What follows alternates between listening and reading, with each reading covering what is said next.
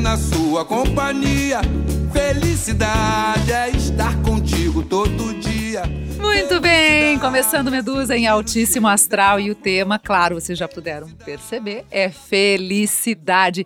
E olha aqui, ó, se a gente pudesse fotografar a felicidade, ela estaria estampada nos rostos das medusas nesse estúdio. Sejam muito bem-vindas, medusas e medusas. Aê, medusos? É, Ah, eles tá. que nos ouvem. Ah, muito bom. Porque este podcast ele é feito para mulheres, homens e todo mundo que quiser entrar na onda da nossa cabeça. Muito bem. É ou não é? Sim, verdade. com certeza. Então, estamos aqui à minha esquerda, Mônica Berlitz, seja muito bem-vinda. Muito obrigada, Ju. Obrigada, meninas, mais uma vez aqui com vocês. É uma felicidade estar aqui. Ai, muito bom. Kelly, Olá, nossa, tô muito feliz também da gente estar aqui nesse segundo episódio e vamos que vamos. dando continuidade. E hoje a gente tem uma super convidada, uma medusa, aqui para integrar o nosso time, que é a Michele Taminato. Ela que é consultora, palestrante e, adivinhem, especialista em felicidade. Seja muito bem-vinda, Mi! Olá, que honra! É um prazer gigantesco estar aqui com vocês, com essas medusas maravilhosas que estão arrasando, trazendo essa inspiração toda para todas essas medusas e medusos do nosso Brasil. Puxa, que maravilha, Brasil e além, né? A ideia é que a gente vá aí, ó, subindo cada vez mais. Porque, claro, o que é importante é que a gente conecte. Não interessa onde você esteja no planeta, importante é essa conexão. Então, por favor, comunique-se com a gente, mandem mensagens, mandem sugestões de pauta, inclusive áudios. A gente daqui para frente vai colocar os áudios das nossas eh, seguidoras, podemos dizer assim, E os seguidores? e seguidores, para que a gente possa ouvir você que está aí lá do outro lado, pensando, puxa vida, eu quero participar. Sim, esse programa é democrático, nosso podcast quer ouvir todo mundo. E a gente começou então falando que o nosso tema é felicidade. Então vamos começar pensando na seguinte frase. Como encontrar a tal da felicidade? Será que a gente a encontra ou ela que vem atrás da gente? Roda a nossa vinheta. Medusa. Medusa. Medusa. Medusa. Medusa. Medusa. Cabeça de mulher. E agora sim, entrando no nosso tema, e como vocês já sabem, quem já ouviu o nosso primeiro podcast sabe que a gente tem uma super astróloga, que é a Adriane Faye, e a gente trabalha da seguinte forma: a gente às vezes tem convidadas em estúdio e a gente muitas vezes ouve, pede áudios para os nossos correspondentes, para os nossos colunistas, e a gente solta aqui ao vivo no estúdio e a gente debate em cima deles. Então é nesse frescor, ninguém ouviu esse áudio antes, a Adri acabou de mandar e a gente vai conferir o que, que a astrologia tem a nos dizer no tema felicidade. Vamos soltar. Adri Faye. Oi meninas, lá vai uma pequena reflexão sobre a felicidade na astrologia. O meu primeiro entendimento, isso é pessoal, é que a felicidade é uma decisão, ela é uma prática. Ele é um estado que pode ser obtido através da liberdade da gente ser o que a gente é, sem se importar com os conceitos e com as opiniões alheias. Sendo assim, na astrologia, é, a, a felicidade é a coragem de viver a sua essência e o seu propósito solar, rompendo com os discursos de servidão. Viver para ser.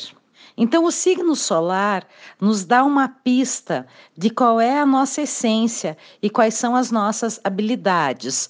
Então, por exemplo, eh, as habilidades de quem tem um sol, de quem é de Ares, é diferente de quem é de touro, gêmeos e assim sucessivamente. Então, quando cada um consegue viver a sua essência e acatar ou acolher as suas habilidades, a possibilidade dele ser uma pessoa mais plena e mais feliz é muito maior. Outro indicativo importante é a lua. Porque a lua no mapa, ela vai indicar a nossa fome. Você tem fome de quê? E quando a gente pensa em felicidade, é, felicidade é, é, também quando você consegue atender à satisfação de uma fome, algo que te falta. Né? Isso normalmente enche a gente de prazer e felicidade. Então, a lua vai nos contar qual é a fome nesse, desse mapa, que é uma possibilidade de saciar a fome, e isso pode trazer mais felicidade. A felicidade, ela é, assim como a astrologia, relativa. E ela não é perene, ela não é eterna, ela é do momento. Também lembrar que a gente, como ser humano, a gente não pode evitar as dores e os sofrimentos, isso faz parte da nossa existência. Mas o que a gente faz com a nossa dor, com o nosso sofrimento, é que faz a diferença. Porque às vezes essa dor e esse sofrimento vem para que você possa prestar atenção em quais são as suas reais habilidades, qual é o seu verdadeiro propósito para conseguir vibrar desta forma. É isso aí, meninas. Que tal a visão da astrologia em relação à felicidade? Fez sentido para vocês? Muito. Principalmente o final. Sabe que isso que às vezes a gente se cobra, né? Hoje a gente deseja para os filhos que eles sejam felizes, né? E que responsabilidade que a gente joga nas costas deles, né? Será que nós estamos aptas a, a dizer que somos felizes ou estamos felizes? Não, e assim, parece que você deseja que a pessoa seja feliz, né? Ah, eu quero que você encontre sua felicidade, né? E daí parece que isso é um estado eterno, né? Que você vai encontrar um estado eterno. E não é, né? E a gente tem que ter os momentos ruins Tipo, não haveria luz se não fosse a escuridão? Será que nosso especialista pode, é. pode falar um pouco mais sobre isso? Eu acho que hoje a gente vive um paradoxo e uma cobrança muito grande, que todo mundo acha que felicidade é algo que a gente tem que correr, ser uma constante e que não existe tristeza. Uhum. A verdade hoje a felicidade ela é a polaridade, né, de muitas coisas que a gente está conversando. E não adianta pensar que a gente só vai viver plenamente. Mas é a reflexão dessa cobrança também que a gente acaba colocando na nossa família, nos nossos filhos, a nossa essa autocobrança, principalmente como mulheres, né? Na autorrealização, tem que ser uma mãe perfeita, tem que ser uma mulher incrível, tem que estar sempre bonita, uma e só vai ser maravilhosa. feliz se estiver assim, né? que parece que, eu acho que dentro da nossa cultura, a felicidade é um, é um lugar aonde se chega e não é o caminho percorrido. Eu acho que esse que é Nossa, o. Nossa, achei bonito é isso. O grande, é um grande barato é um, de se entender. É um grande aprendizado, é. porque a busca, e nesse decorrer a gente conseguir vibrar esse, esse teor de crescimento né, e de aprendizado em busca da felicidade é o que faz a jornada valer a pena. Senão a vida passa a gente olha e parece que nunca conseguiu chegar numa conclusão e numa satisfação plena. A vida passa e a gente olha para trás e realizamos o quê? E que momentos de felicidade nós tivemos até então? É.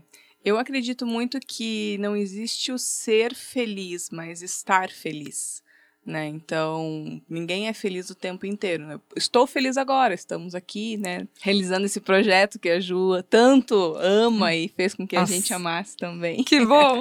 então, estou feliz, mas esse ser feliz eu acho que não existe, né? Ninguém é feliz o tempo inteiro e a gente, né, como falou, é, a própria Adri falou ali né, no áudio, então existem os momentos de tristeza, a gente precisa passar por isso para poder também chegar nesse momento de felicidade. E até se você, né, se a gente parar para pensar nisso de ser feliz, que né, é obrigatório ser feliz o tempo todo, se você pensar em populações, em povos que vivem em comunidades, né, lá em aquelas comunidades indígenas, por exemplo, eles não são felizes porque eles não têm as coisas ou eles são felizes com o que eles têm? Eu acho que eles também têm um momento, né, de dificuldade, mas eles têm os momentos felizes. Então, uhum. ser feliz eu acho que é você aproveitar, deixar viver aquele momento que você tem para viver naquele, né, e eu acredito que a felicidade ela é algo muito relativo, porque cada um de nós tem um padrão, digamos assim, de felicidade, e a gente nunca vai saber exatamente se a gente o atingiu ou não atingiu. Sim. Então, assim, é, a gente querer comparar a felicidade da nossa vizinha, a felicidade da nossa colega, puxa, não é mensurável, nem a gente sabe o que, que significa pra gente, como é que a gente vai querer comparar. E é bem isso, né? Em momentos de Instagram, de exposição. Uhum. Ah, tá todo mundo feliz e eu aqui. Será? É? Agora, esse final de semana vai ser um momento desses também, né? Porque as pessoas estão ouvindo a gente aí depois, né? Mas o próximo final de semana que seria o carnaval, então as pessoas estão viajando e todo mundo postando ali que tá na praia.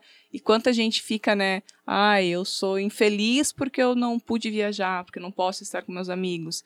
E não é a realidade também. Às vezes a pessoa está postando uma foto lá linda, mas ela não está feliz por Uhum. estar lá. Né? Olha, eu tenho um exemplo agora pegando isso de carnaval. A gente faz um trabalho com uma escola de samba. E ali a gente vê como as pessoas, eh, quando elas encontram algo que elas amam, assim, elas são felizes fazendo aquilo ali. Tem um menino que trabalha com a gente, ele é muito alegre, ele está sempre ajudando, ele é muito bem disposto. E agora, nesse último final de semana, a gente descobriu que ele é morador de rua. Ninguém Olha. sabia disso. Ele vai lá, ele ajuda, ele tem boa vontade, ele está sempre sorrindo. E se você perguntar para ele, ele vai dizer que ele é feliz. Né? E pra gente pode ser inconcebível isso. Como que uma pessoa que mora na rua tem essa disposição de ajudar porque encontra um amor, encontra, faz uma coisa por amor naquele momento e é o que move uma comunidade, que as pessoas muitas vezes não entendem. Por que, que as pessoas fazem isso, né? Por que, que elas estão lá? Ninguém tem ambição de ganhar nada de dinheiro, assim, é absolutamente pro- proporcionar alegria a outras pessoas e por compartilhar esses momentos, né? E daí quando você vê um caso que nem desse menino, eu falo, gente, olha, a felicidade tá nos momentos mesmo, tá em fazer o que você gosta, né? Daí veio, claro, aquela imagem do Gari lá do Rio de Janeiro, que é Sim, simbólico. sim, Quando a gente fala em sim. carnaval, a gente não consegue né, des- desassociar essa imagem da verdadeira essência do que, que é amar o carnaval e fazer aquilo com Uhum. toda a sua paixão. É, eu queria depois que a Michelle contasse a história dela, mas não sem antes a gente ouvir um depoimento da Suni. Para quem não conhece, a Suni, ela já passou muito tempo como monja em mo- monastérios, é isso? Monastérios. em monastérios. Ela já foi ahm, uma empreendedora com spas Brasil e até mundo afora, tem uma história incrível de vida e hoje ela toca o Locavorista, que é um lugar extraordinário também Incrível. e que traz muito para nós em termos de sustentabilidade. E ela nos conta a visão budista da felicidade. Vamos ouvi-la? Eu acho que uma sociedade que estuda a felicidade, fala da felicidade, eh, tem congressos, livros, pesquisas e até uma ciência da felicidade, é uma sociedade que está num outro patamar de evolução. Então, por isso é uma felicidade falar de felicidade, né? É, eu gosto muito da, do conceito budista de felicidade. Eles contrapõem a felicidade, grosso modo, ao sofrimento. Então, eles estudam sofrimento, é, criam práticas de cura ou de, de domínio do sofrimento ou de transmutação do sofrimento para então falar da felicidade. Na filosofia budista, tem grosso modo três tipos, três categorias de sofrimento, né? Bem grosso modo, tá, gente?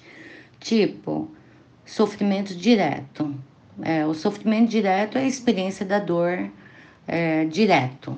Por exemplo, você caiu, cortou um dedo, é, se machucou e você sente aquela dor e sente aquele sofrimento da dor.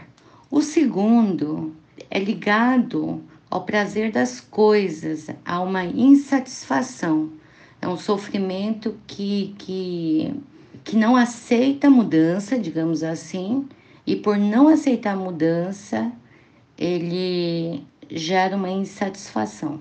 É quase uma adição, assim, ao prazer, sabe? Por exemplo, ai, desejo ter um carro XPTO, quero muito esse carro, luto por esse carro, economizo por esse carro, compro o carro. Ando com ele algum tempo, né? Aí o tempo vai gerando uma rotina, você já não consegue ter tanta satisfação daquele bem do carro, né? E começa já a buscar um outro estímulo. Ah, eu quero o carro do ano, por exemplo. Estou dando um exemplo que eu espero que exemplifique um pouco, né? É muito ligado também à produção de dopamina, né? Que é o hormônio do, do prazer.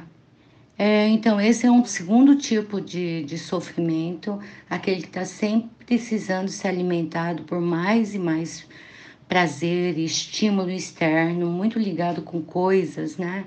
Quero isso, quero aquilo, é, aparências, essas coisas. E o terceiro é mais sutil, né?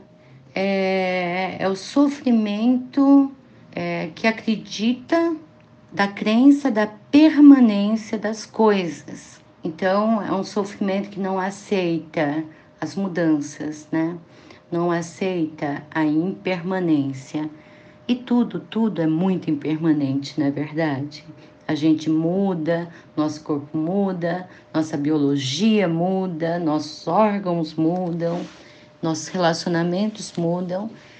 E eu acho que ao trabalhar, o budismo tem é, inúmeras ferramentas de trabalhar os tipos de sofrimento, e uma delas que é muito conhecida no Ocidente agora é a meditação, né? A meditação é um, é uma, é um remédio, digamos assim, para combater e olhar claramente para esses três tipos de sofrimento. Conversar um pouquinho sobre essas reflexões toda da Sunan, que eu acho que é muito bacana. Veio muito de encontro muita coisa que eu fiz quando eu tive no Butão, que hoje é um dos países puramente budistas, né? Então, muito do que ela coloca hoje me traz muita clareza. E o quanto hoje na sociedade a gente acaba não fazendo. Então, essa questão da comparação, né? Existe, existe uma ciência que fala isso. A gente já teve uma pesquisa uma vez que fazia uma seguinte pergunta: O que, que você prefere? Ganhar um milhão de dólares na loteria ou você gosta de gostaria de perder as suas pernas? Né, num Nossa acidente de trânsito. Nossa senhora. E eles falam assim: nossa, não tem nem o que falar, né? A gente quer ganhar um milhão. Só que eles já pesquisaram e viram que depois de um a três meses, o retorno da sua ansiedade, o estado de felicidade que você tinha antes de ganhar um milhão ou antes de perder as pernas, você mantém o mesmo status. Só que a mesma condição que você tem antes. Então a gente tem mania de querer sempre mais, mais e mais e não trabalhar questões muito primordiais e fundamentais da nossa vida. O que realmente está fazendo sentido? Aquela coisa da gente sempre olhar e achar que o, jardim do vizinho está mais verde, eles já comprovaram é isso mesmo. Então o outro tem um carro melhor, quero também. Nossa, a outra conseguiu fazer uma cirurgia, tá maravilhosa, quero também. E faço. Só que o meu estado de contentamento, se eu não trabalhei nada antes do porquê que isso está me motivando, é só querer me comparar com a pessoa fora, me traz depois de feita, de repente uma dívida, alguma outra questão e não consegue me trazer a satisfação que eu achava que eu ia encontrar com tudo isso. Então, isso tudo já é pesquisado e é cientificamente comprovado. Então, o que, a gente precisa refletir? O que realmente é a felicidade espontânea e momentânea, que é o que eles falam que é a felicidade é, hedônica, é aquela coisa, tô morrendo de vontade de tomar um sorvete, vou lá, tomo um sorvete. Isso é uma felicidade. É num também. dia de calor. Mas aí que tá, pequenos momentos, né? Fiz essa pequena pausa aqui para que a gente entenda que nesses pequenos momentos e pequenos prazeres traz uma felicidade enorme. Mas viva essa felicidade, né? Porque as pessoas hoje tomam sorvete com culpa, porque vai engordar. Para para assistir um filme com culpa, porque devia estar trabalhando, né? E não vive a felicidade do sorvete, ou do cinema, ou do que quer que seja, né? Permitir-se. permitisse, né? Ser feliz naquele momento e gra- agradecer e ser presente, né? Naquele momento falar, estou sofrendo disso, então vamos curtir o momento da felicidade do sorvete, do passeio, tá aqui com vocês falando sobre esse bate-papo incrível, ao invés de ficar pensando, putz, você tem que fazer isso, nossa, eu comi isso, agora eu vou ter que correr duas, duas voltas no parque, Uhum. né? Então, como que a gente consegue se realizar no momento presente? Que é um pouco do que a Sunan fala da meditação, eu acredito, né? Uhum. Como que a gente consegue estar aqui? É, é uma das ferramentas. E outra coisa que me chamou muito a atenção, queria é, ouvir a opinião de vocês, é a questão da impermanência. Como é difícil a gente aceitar as mudanças. E elas são diárias na natureza, tudo muda. O- literalmente, o dia. O dia se transforma em noite, as marés mudam, as plantas. Quer dizer, por que, que a gente não para e observa a natureza para poder aprender que tudo é impermanente? E tudo hoje, no, nosso mundo atual, muda mais rápido ainda. Porque a gente conectado, ah, os algoritmos andam mandando na nossa vida, né? Tudo, tudo mudando. E eu vejo, assim, muitas mulheres com quem eu trabalho falando assim, mas eu fazia daquele jeito e dava certo. Tipo, esquece, esquece, evolui. Porque você fazia ontem, funcionava, hoje não funciona mais. Olha na nossa idade aqui, hoje eu falei isso para uma amiga, ela falou, ai, pare, me senti muito velha quando você falou na nossa idade. Mas é, o quanto a gente mudou, o quanto as coisas mudaram nesse, nos últimos 10 anos, eu não sei, Sim. eu nem me reconheço, acho que há 10 anos atrás. E essa é a essência do Medusa, que eu até essa semana estava comentando com uma amiga em comum aqui, que quer o Medusa e o projeto, eu falei assim, sabe aquela mulher que tem um monte de cobras na cabeça e elas não param de se mexer, porque a hora que ela vira estátua, vira pedra. Uhum. Exatamente é um mito. Então, assim, se elas não param de se mexer, que bom, vamos pensar, vamos mexer esses pensamentos e evoluir, né? Ouvir o que, que as nossas colegas, o que pessoas interessantes têm a dizer e a gente vai mexer, vai mexer para a direita, para a esquerda, para cima, para baixo e não vai necessariamente fechar e empacotar aquele pensamento. Eu acho que essa é a grande essência, não é? Eu queria que a, a Kelly falasse um pouquinho dessa história da impermanência, a Kelly que é a mais jovem de todas nós aqui, falando. Porque a gente. Que não é da nossa idade, Juliana. Ela... Eu- ela- nós temos três décadas das medusas fixas. Tá bom, eu já entendi que eu sou Ela mais é- velha. Mas eu acho que tem uma coisa que a gente, com o tempo, vai relaxando em relação a isso, em alguns aspectos, noutros, assim, ah, questão de pele, tá, tá, tá, vai ficando preocupada. Mas eu acho que a gente tem essa, essa angústia maior quando é mais jovem. Faz sentido? Eu acho que faz sentido, inclusive, né, que faz o gancho com o episódio anterior, que a gente falou do tempo, né? Porque hoje eu não sou muito ligada nisso, tipo, de ai, ter essa necessidade de ver que tá surgindo uma ruguinha, Calma. né? Não sou, não sou muito, né? Incomoda, incomoda, né? Você vê uma foto ali de, de 10 anos atrás, poxa, né? Dá um impacto. E claro, conforme o tempo vai passando, as coisas vão mudar. Isso é, isso é óbvio. Eu acho que o que mais me incomoda, e daí é o que eu até já tinha comentado no episódio anterior, é o fato de que eu sempre acho, eu acho, né? Eu acho ou sei, não sei. é, tenho tanta coisa para fazer e o tempo está passando e eu não consigo acompanhar, e daí volta naquilo tudo do ai, o que, que eu tô fazendo? E é isso mesmo, e por quê? Enfim. E esse é, o É gancho que a gente difícil. queria, justamente para começar, para que a Mi nos conte a história de vida dela. É, ela não chegou à toa nesse estágio de especialista de Ah, ela vai dar um curso aqui então para todo Ah, não, mundo. Gente, o curso, depois, olha, depois a gente vai colocar lá nos créditos, nos- eu sou da época dos créditos, lá na descrição do episódio, todos os contatos e, por favor, bu- a busquem, porque ela é uma consultora, especialista e realmente ela tem muito a nos ensinar por essas, vive- né, por essas vivências que você tem tido. Mas conta resumidamente o que que te fez dar esse pulo do gato, o que que, de que forma você estava vivendo e como é que essa insatisfação te levou a buscar o caminho da felicidade. Tudo isso que a gente tá falando. Não existe pílula da felicidade, né, Kelly? É o nem, nem curso, então. Nem curso estabelecendo uma jornada certa. Existem jornadas que a gente pode oferecer, mas está longe de ser uma, uma resposta única e concreta, né, assertiva. Mas eu fico muito feliz de compartilhar um pouco da história, porque eu acho que um dos maiores pontos de motivação em relação à felicidade para mim foi quando eu comecei a ver que muito da- das coisas que eu estava fazendo até então não faziam sentido. Não fazia sentido ser uma grande executiva naquele momento, não fazia sentido estar estabelecida em Curitiba apenas, fazendo as coisas normais, que pareciam que é tudo normal. Casa própria, carro próprio, emprego em ascensão, uma liderança em um trabalho maravilhoso, mas que parecia que sentia tinha um desconforto que alguma coisa ainda estava faltando. E tudo isso eu acho que quando eu resolvi mudar, é claro, recebi uma proposta incrível de fazer um curso de liderança no Havaí, então é uma coisa que você fala, nossa, aí, a primeira pílula da felicidade, né? Quem que não vai ficar feliz em ir pro Havaí? Mas quando eu topei, eu vi o quanto aquilo era difícil de assumir para mim. Afinal de contas, o que todo mundo fala? Carreira é a sua ascensão profissional. Você já assumiu uma gerência, agora já está virando diretora. O que, que você vai fazer de largar tua carreira agora é para ir para Havaí, aprender a surfar, de certo? Então, para mim, foi uma coisa super difícil no momento. E as duas coisas que eu mais ouvia na época. Nossa, Michelle, você tá louca? Que maluquice é essa que você tá fazendo? E a segunda era muita gente falando assim: Michelle, como você é corajosa. Sim. E isso começou a me trazer um pouquinho Uma mais angústia, jornada. né? É angústia, porque tô certa, tô Sim. errada.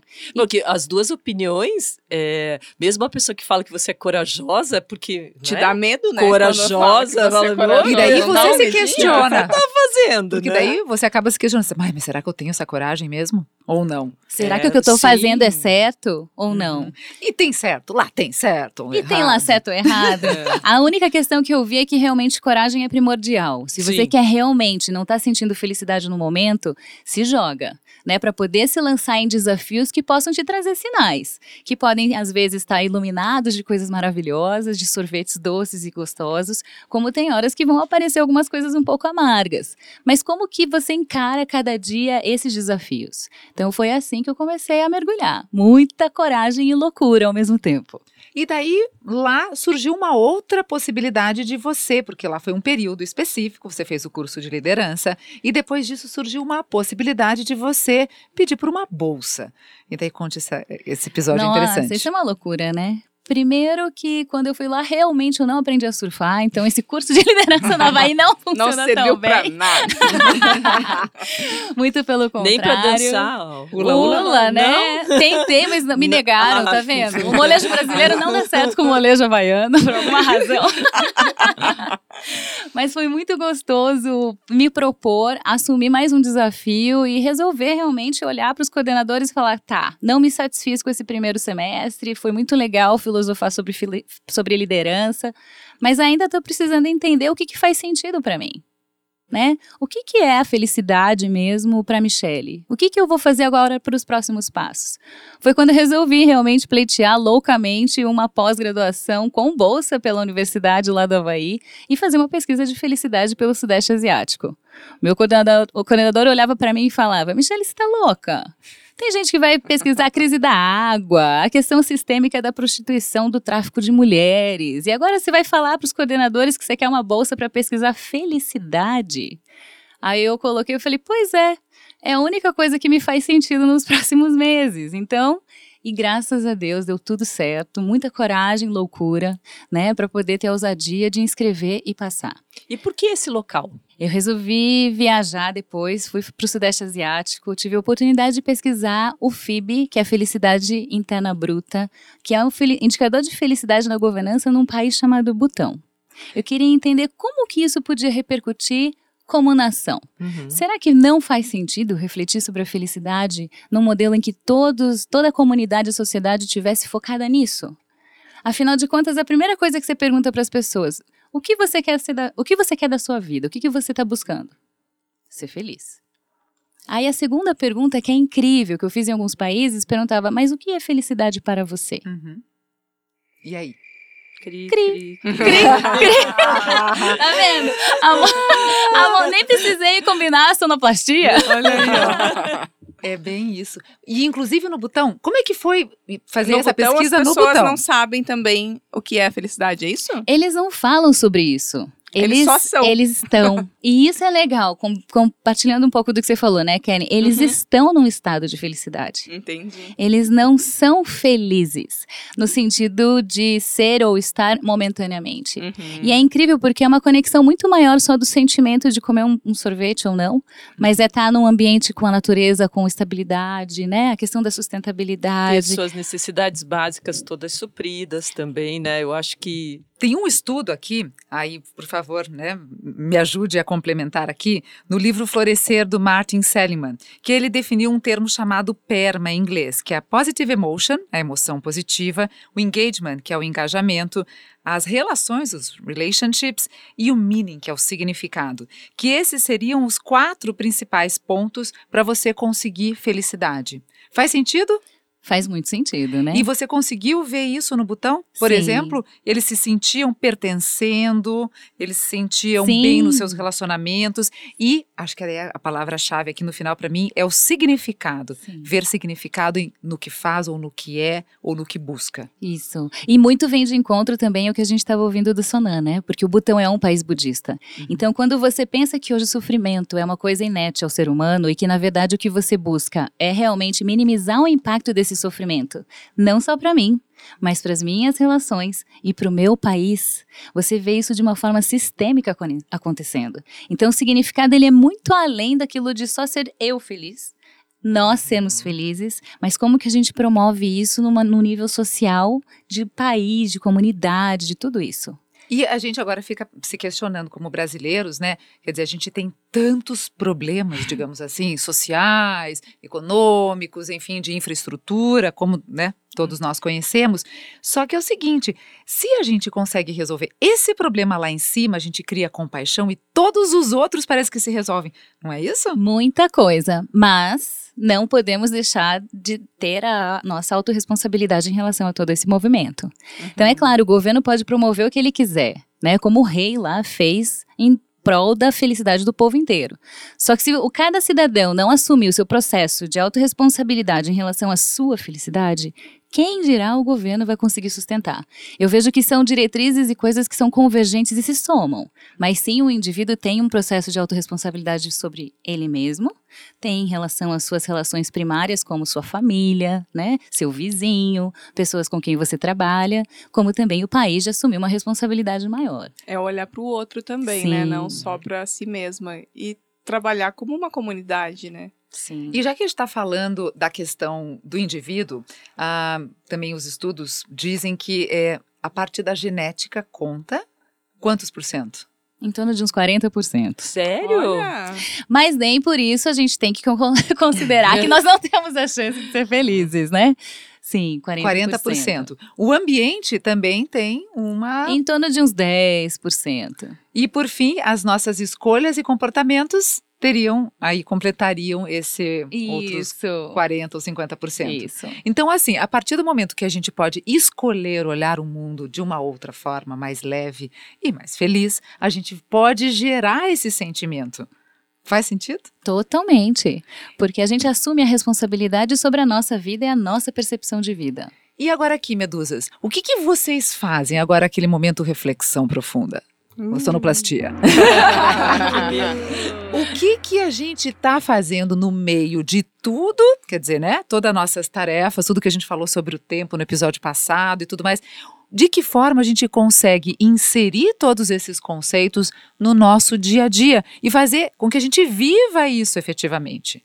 Mônica. Então, eu, eu acho que esse ano eu tomei uma decisão, eu acho que são de decisões mesmo, assim, né? Da gente se entender.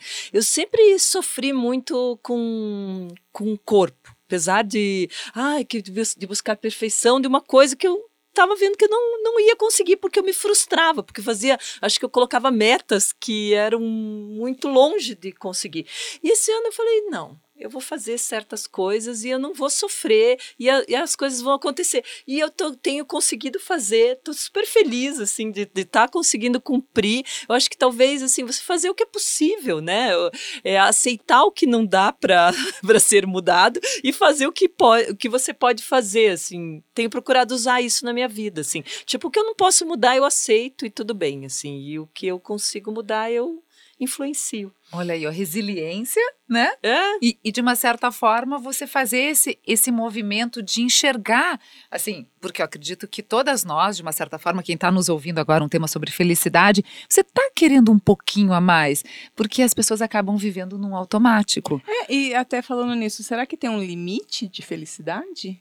Tipo, Hum. ah, não, cheguei aqui no meu limite, não posso, não sou, sou feliz, não, não posso mais ser feliz. Que excelente pergunta, nossa Ixi, especialista, isso- por favor. Isso eu não vou conseguir responder hoje na questão de um ranking, porque pelo tudo que se fala, ela é muito, ela oscila e os referenciais eles mudam a cada momento. Então tudo vai depender muito da onde você está falando, qual a perspectiva e contexto. Não, e também entender que a felicidade está em você e a gente não, não nos outros, né? Então, ah, você vai esperar que a sua filha case com a pessoa que você espera para você ser feliz. Não. Nossa, nos relacionamentos, principalmente, né? Relacionamento de, de- de marido e mulher, enfim, a gente põe uma expectativa. Sim. E põe, não tem jeito. Por mais que a gente tenta que não. Nossa, mas aí o outro tá fazendo isso, tá deixando de fazer, enfim, qualquer coisa. Se faz ou se deixa de fazer, se faz de mais ou de menos. E daí você torna-se infeliz por conta daquele relacionamento. É, Uhum. E aí entra também aquela questão do fazer o outro feliz, né? Eu acho que não Nada é isso. É disso. você que tem que Ah, ser não feliz, não existe. ninguém te Isso faz aí feliz, não né? existe. Verdade, tá Esse louco. não existe mesmo, né? O fazer o outro feliz da. É uma responsa danada. Mal e mal a gente. A gente tá na busca todo dia para fazer a gente. Como é que a gente vai ter essa responsabilidade de levar a felicidade pro outro? Muito, né? Utópico. Por isso que a felicidade e a autorresponsabilidade são praticamente linhas primordiais. Não adianta a gente querer delegar a nossa responsabilidade de da nossa felicidade para ninguém. E isso em relacionamento, marido e mulher, mãe e filho, é uma coisa constante que a gente merece refletir. Porque senão a gente logo vai ali de novo buscar a expectativa de que a outra pessoa nos faça né? E mais do que isso, que nós temos algum tipo de poder mágico uhum. em influenciar a felicidade do outro. É, eu acabei pegando várias vezes em filho, porque você tem a Alice pequena ainda, né? Kelly não tem filhos ainda, não. né? Você não tem, tem, não tem não. também. Então, eu com a minha é, adolescente, eu ia falar, já é adulta, né? já moro sozinha, já é adulta. A gente é, imagina que a felicidade esteja de um jeito que não é o que para ela ser feliz é diferente do que para mim, né? Então, aceitar isso é difícil. É difícil você aceitar que a felicidade do, da, da pessoa não é do jeito que você imagina que ela vai ser feliz. Não sei se eu. Não, mas, mas deu, na minha cabeça está muito claro pelo momento que eu tô vivendo. Assim, tipo, para ela ser feliz é diferente. As escolhas né? que ela vai fazer na vida, profissionais, pessoais, amorosas, gênero, o gênero que ela vai querer assumir ou deixar Sim. de assumir. Quer dizer, a gente não tem responsabilidade não, nenhuma nisso. Não, não. O que a gente acha que a pessoa vai sofrer porque ela tomou aquela decisão é o caminho da alegria, da felicidade dela, né? Então, é difícil, é bem difícil. Bem-vinda, você logo estará nesse caminho. Eu, já... eu acho que a partir do momento que elas têm opinião própria, você já entra nisso. Porque é isso, a partir do momento que ela tem lá seus, até seus 4, 5 anos, você decide tudo. Roupa, que horas vai tomar banho, que horas vai fazer. A partir do momento que ela fala, não, não vou tomar banho agora, vou tomar banho depois, aí você fala, mas começa aquele, aquele jogo de poder. Não, mas eu mandei. Você, não, mamãe, eu vou tomar, não se preocupe, só vou fazer isso, aquele outro, aquele outro antes. Aí você tem que se questionar, né? Isso já com 5, 6 anos. Fala, putz, é verdade. Se ela vai fazer, tanto faz a ordem, né? E, e você é... quer que ela tenha autonomia, mas ao mesmo tempo você quer que ela faça do jeito que você quer, né? Isso, exatamente. Meninas, nós temos mais um áudio de uma pessoa fantástica, a Candice Deluxe. Ela é brasileira, ela morou muitos anos aqui em Curitiba. Ela era jornalista, continua sendo jornalista, não sai de dentro da gente o jornalismo, né? Por mais que a gente mude de profissão. Mas daí ela foi morar fora muitos anos e hoje ela dá aulas de yoga, é uma pessoa iluminada e, claro, não podia ficar de fora do nosso Medusa e falou sobre felicidade. Vamos ouvi-la. Então, sobre felicidade, né? Eu, por muito tempo na minha vida, eu eu relacionava a, essa palavra com, de alguma maneira com busca pelo prazer, assim, sabe? Sei lá, uma satisfação, um trabalho novo, ou sei lá, uma indulgência, assim, uma comida deliciosa, ou sei lá, viajar, essas coisas assim onde a gente solta bastante endorfina, ocitocina, serotonina, todas as ninas do corpo, né?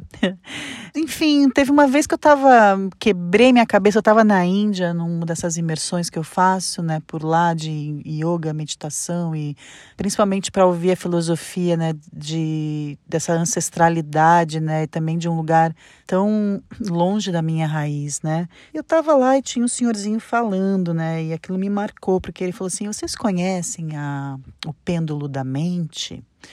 Aí eu falei: "O que é isso?", né? Ele falou: "Então, toda vez que a gente começa a mexer esse pêndulo, vocês observam que observem que toda vez que ele vai para o extremo, ele sobe, ele também desce na mesma intensidade e vai lá para o outro lado.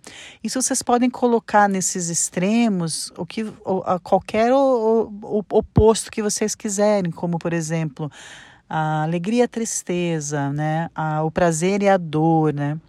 E aquilo na época eu achei, me encasquetou, assim, falei, gente, mas então a gente não pode mexer no pêndulo, então se você for lá, você vai, se você for, tiver muito prazer, você vai ter muita dor, né? E aquilo eu guardei, não gostei muito na época, né?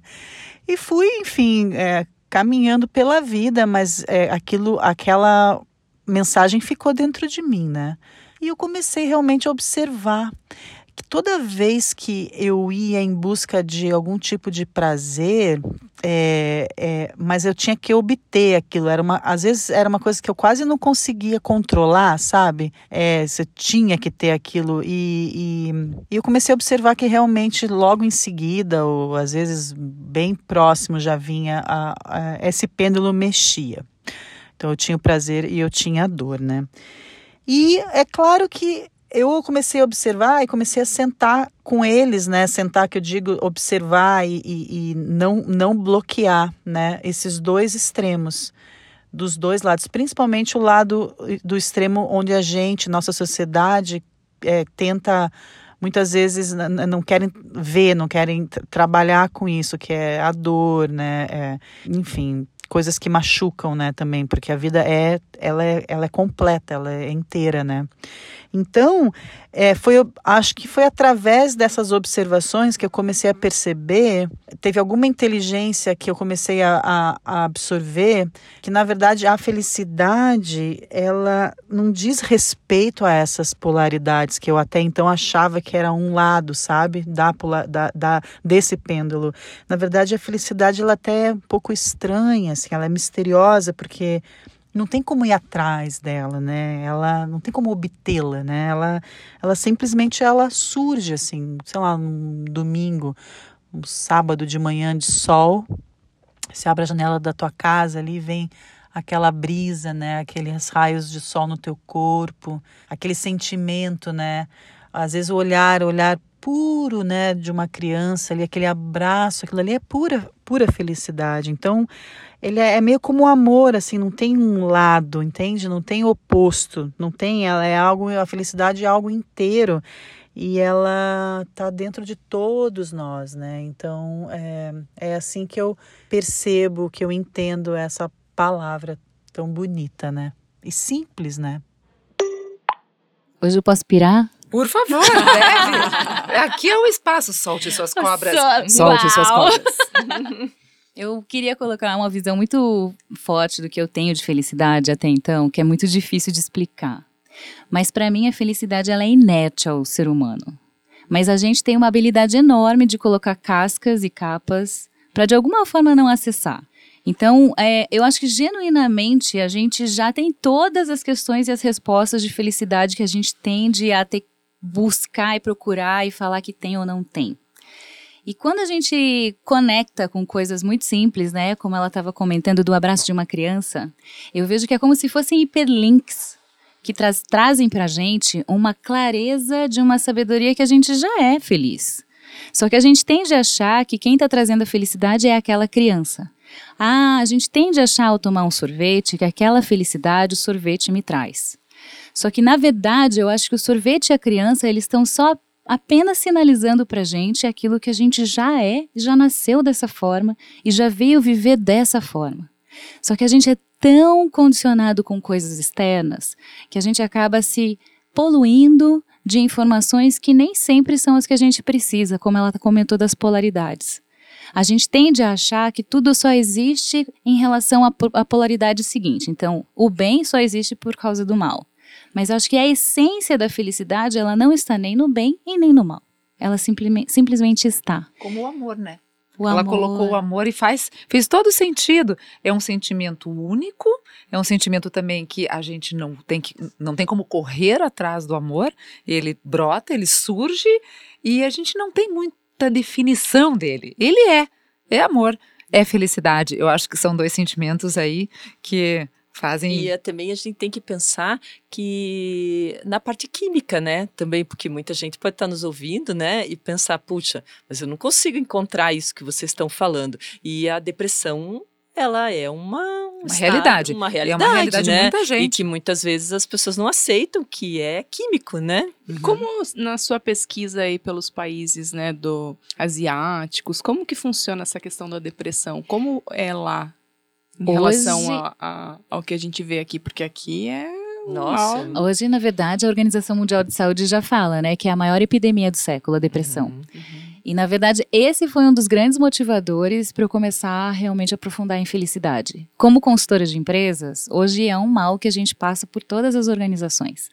E ano passado e retrasado eu tive a triste notícia, infelizmente, de que agora não só o índice de depressão está aumentando no nosso país e no mundo, como os índices de suicídio. E não só apenas aumentando o índice de suicídio, isso cada vez mais acontecendo com pessoas mais jovens. Mais jovens, né? Então, isso que eu tive no começo quando a gente estava comentando, né? Por que, que você resolveu sair e mudar, né, Michele? É porque realmente para mim muita coisa não fazia sentido. E hoje a gente está vivendo esse mal social planetário, infelizmente, que a gente tem que falar que são todos os países, com um desafio grande de falta de significado e sentido para as pessoas, de tudo. Por isso que vem essa leva aí de coaching, né, de propósitos, as pessoas começarem a entender um pouco mais o que faz sentido para elas. Só que muitas vezes a gente começa a buscar e não vê sentido no nosso nível social, no nível familiar, no nível de país, no nível mundial. Então a gente está vivendo hoje uma, uma cultura cada vez mais polar. Então, quando a gente encontra nesses outros países, o índice de, infelizmente, de depressão entre mulheres também, se a gente for desdobrar, ele, no Brasil eu não tenho essa informação, né? Mas na China é muito mais elevado do que no índice dos homens.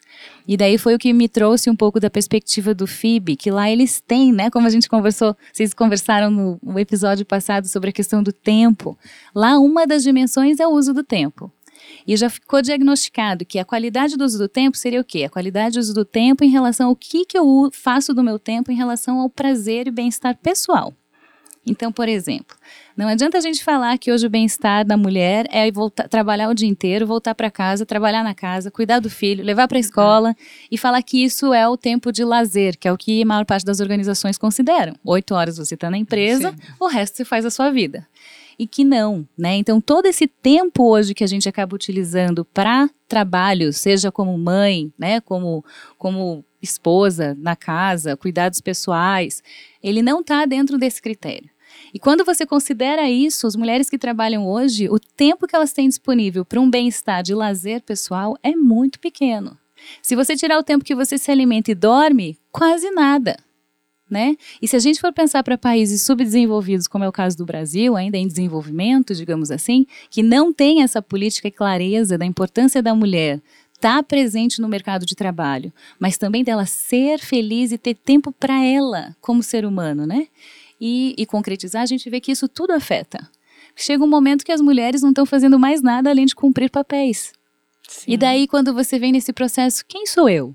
Nossa, Por que, que eu faço isso? se perguntar, coitadas das mulheres, muitas das vezes. E assim, elas vão entrando nessa roda viva, e aí? E aí o que, que a gente acaba? Se coloca aquele espelho na frente e de repente um belo dia cai numa depressão. E aí a gente vê os desafios, porque geralmente quem acolhe, por isso tão importante o, o, projeto né, do Clube das Alices e de tantos projetos maravilhosos que empoderam mulheres. Porque você tem um grupo seguro para poder falar sobre isso. Uhum. Porque geralmente a mulher nessas questões ela acaba sendo o principal pilar. Aí quando ela enfraquece, a família não está preparada, a organização não está preparada para dar o apoio. E se a gente não tiver realmente se reencontrando, encontrando outras mulheres para poder falar o que vale a pena, como Medusa, né? Incrível a gente poder se expressar e falar aquilo que realmente importa e aquilo que está realmente impactando não só as mulheres, mas a sociedade como um todo.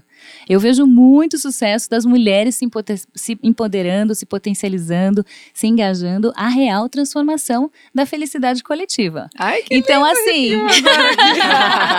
então, para mim é uma honra poder refletir sobre isso, mas a gente ainda tem um grande desafio. É, e conversar é muito importante, porque às vezes a pessoa deixa para pedir ajuda quando a coisa já está num limite, porque ela não aceita aquilo, né? Como assim que ela não tá, não tá uma super mulher para assumir tantos papéis, né? Ela não aceita essa fraqueza. E daí, quando ela vê, aquilo tá num ponto que não tem mais o que fazer, né? E daí a, que, que, o, que é o maior problema. Por isso que a gente fala tanto o quanto é importante você ter amigas, né? Você poder sair, você conversar, você falar. E o quanto isso é diferente entre mulheres e entre homens. Os homens não fazem isso, né? E as mulheres tendem, acho que, a conseguir fazer mais coisas por terem amigas, né? A gente tá aqui, a gente fala. E né? a gente fala a gente dos nossos fala. sentimentos. A gente não tem problema de falar, né? E outra, eu acho que a gente busca, como a gente comentou agora há pouco, a gente busca muito mais esse autoconhecimento. Uhum. E assim, claro, às vezes você olhar para sua sombra dói, né? Porque nem sempre tudo que a gente vê é bacana em relação à nossa vida, os questionamentos, o que está acontecendo. Só que é o seguinte, vamos resolver. Só que daí entra nessa roda viva, né? Que nem a Michelle falou, que vai a trabalho e volta e está envolvida. Aí a gente vê casos assim, nós já tivemos festas do Clube da Alice que as pessoas mandavam para mim e falavam assim: eu não tenho nenhuma amiga para ir. Você vê, ela vive, ela só, só convive com as, com as pessoas da família, com o trabalho. Aí, eu, pra mim, assim, aquilo doía, assim, Claro. como assim? A gente fez um grupo nessa festa só para as que não tinham amigas, para elas poderem se conhecer, para elas poderem ir juntas. Porque, tipo, quem que vai numa festa sozinha? Né, uma festa só de mulheres, você vai chegar lá sozinha, vai se, não vai se sentir à vontade. E várias, várias, várias. Porque elas convivem nessa, nessa rotina. E daí não tem uma amiga. Eu aposto que conversar. na festa seguinte elas já não foram sozinhas. Já, já tinha um grupinho, olha que legal. E é Porque incrível é uma como- oportunidade. não, e é incrível como elas se deram bem, assim, parece tipo Big Brother, assim. As melhores amigas, de repente, assim. Mas é Legal. legal, é porque co- começa a ver que tem pessoas na mesma situação que ela, né, assim. E é muito legal, porque com pesquisas mundiais, a única coisa que eles viram que era comum em diversas comunidades no planeta, em diversos diferentes países, era isso. Era a quantidade de é, e profundidade na qualidade das relações humanas. Então, a vitalidade comunitária, que também faz parte de um dos indicadores lá do FIB, é medir como que está a qualidade das nossas relações. E uma das perguntas que eu achava super incrível, assim, a gente faz geralmente em algumas palestras e nas empresas, que fala sempre, você conhece seu, seu vizinho, né? Qual é o nível de qualidade de relação com o seu vizinho? A gente não está nem falando de alguém longe. Fisicamente, é uma pessoa que, de uma certa forma, você deveria estar dormindo né, no mesmo horário e muito próximo fisicamente. Muita gente não conhece. Né? Muita gente, pior, quando você vai para o nível de confiança, que faz sim, que é primordial para a gente gerar essa relação, né? De confiar na próxima amiga para ir na próxima festa, também baixíssimo. Então, se a gente sabe que isso é o único fator comum mundial, que é a qualidade das relações humanas, a gente está cada vez mais distante, o que, que a gente vai fazer para não ficar nessa zona? Ouvir o podcast Medusa. Você estará próxima de todas nós e próxima do pensamento das mulheres. Meninas, o papo tá maravilhoso, mas eu sou aquela chata que fica aqui controlando. A gente já está no nosso finzinho. Ah. Mas eu queria deixar uma dica. Eu fui também num- numa palestra eh, de um especialista em, em felicidade e na época eu conhecia só um homem especialista em felicidade. Agora eu conheço a Michele. E ele falou uma coisa que é muito interessante, que muda, que muda a neuroplasticidade do cérebro. São coisas simples que você pode fazer aí na sua casa todos os dias. Olha, no final do dia, para para pensar em três coisas que deram certo no seu dia. Que você se, se- que você se sentiu grata ou que você se sentiu feliz. Três coisas. Puxa, hoje aqui eu já tenho a primeira, né? Obviamente. Primeiro saiu o sol, para mim é uma felicidade. estar com essas medusas maravilhosas e amanhã é feriado. Então, assim, pronto, fiz a minha lista. Gente, é simples. Deixa um caderninho, ou se não quiser anotar, só reflete, pensa três coisas que te fizeram felizes. Né, naquele dia. E você vai ver que a neuroplasticidade do cérebro vai melhorando, melhora a resiliência inclusive, até a criatividade. Não é isso? Perfeito. Inclusive os índices, a gente espera que índices é, tão, tão duros, números tão duros quanto esses que você nos trouxe de depressão, que eles né, possam até vir a cair por um simples fato de você fazer isso. E também a- com o que você está agradecido. Então pode também colocar nessa lista coisas pelas quais você é grato. Pode até repetir. Grato pela minha saúde, todo dia. Puxa vida, gente. A gente está aqui com o coração batendo, está respirando, está bem, está disposto. Então, assim, sou grata pela saúde que tenho, que eu posso trabalhar, posso fazer todas as atividades, pensar, inclusive ir atrás da minha felicidade, ou esperar que ela chegue, ou estar aqui vivendo este momento feliz. Eu sou Meninas. grato por ter conhecido a Michelle, que virou meu objetivo de vida agora, ser especialista em felicidade Que também. maravilha! Michele, deixa uma dica final aí, então, para os nossos ouvintes. Além de fazer toda essa questão de agradecimento, eu acho que é, é primordial e é muito simples a gente manter uma disciplina rápida de estar junto de pessoas que a gente ama, criar esse comprometimento fortíssimo de colocar na agenda e colocar isso para si, fazer práticas de esporte, que isso é fundamental, a gente sabe disso, e vale a dica assim da Sunanda, a gente começar a pensar um pouco na meditação. Se a gente conseguir ter algum processo, seja correndo, seja dançando, mas que a gente consiga pensar um pouco mais e sentir a presença do presente, ele é único. Então, se a gente puder fazer tudo isso pra gente, a gente tem que lembrar que a felicidade é contagiosa. Então, a cada vez que a gente sente essa felicidade, as pessoas que estão no primeiro, segundo, terceiro nível das nossas relações também são contaminadas com isso. Aí a gente vai em busca dessa solução de dissolver essa maré de coisa ruim aí de depressão e fazer com que a gente consiga transformar a nossa so- sociedade para um novo patamar de felicidade coletiva. Ah, eu quero ser vizinha da Michelle. Gente, gratidão imensa pela oportunidade. Michele. Obrigada, meninas. Nossa, Mais foi um incrível. dia E antes da incrível. gente finalizar, é, tem uma frase do Toquinho, olha só. Viva a cada instante, viva a cada momento, proteja da razão seus sentimentos. Busque ser feliz enquanto a tristeza estiver distraída. Hum. Amém! Que assim seja, medusas maravilhosas, medusos maravilhosos que nos ouvem. Não esqueçam, a gente está em todas as redes sociais. Podcast Medusa no Instagram, Podcast Medusa no Facebook. Estamos em todas as plataformas digitais. É só nos acompanhar e não esqueça de mandar o seu comentário, mandar lá, diga, coloca seu joinha ou não joinha, o que, que a gente pode melhorar, que temas a gente pode trazer para a gente discutir e conversar e ser mais feliz. Viva! Fechou? Felicidade parte 2 para o tema seguinte. Ah! Vamos deixar também o- os contatinhos de todo mundo. os contatos. A gente vai também deixar na descrição. Podemos deixar na, na descrição do episódio, mas Nos a gente pode falar créditos. aqui também nos créditos.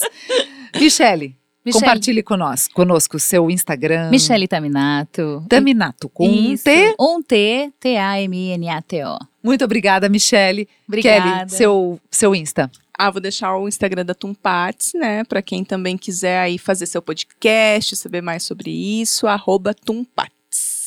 Mônica Beberlitz ou Clube da Alice mesmo, que a gente responde por lá também. Maravilha. Eu, Juliana Caran, arroba Juliana Caran, ou podcast Medusa também. Vou responder as perguntinhas por lá. Isso aí. Meninas, maravilhoso, bate-papo incrível, altíssimo nível, bom humor, qualidade na informação. Este é o Medusa, Cabeça de Mulher. Até nosso próximo encontro. Até. Até, Tchau. até mais. Medusa. Medusa. Medusa. Medusa. Medusa. Medusa. Cabeça de Mulher.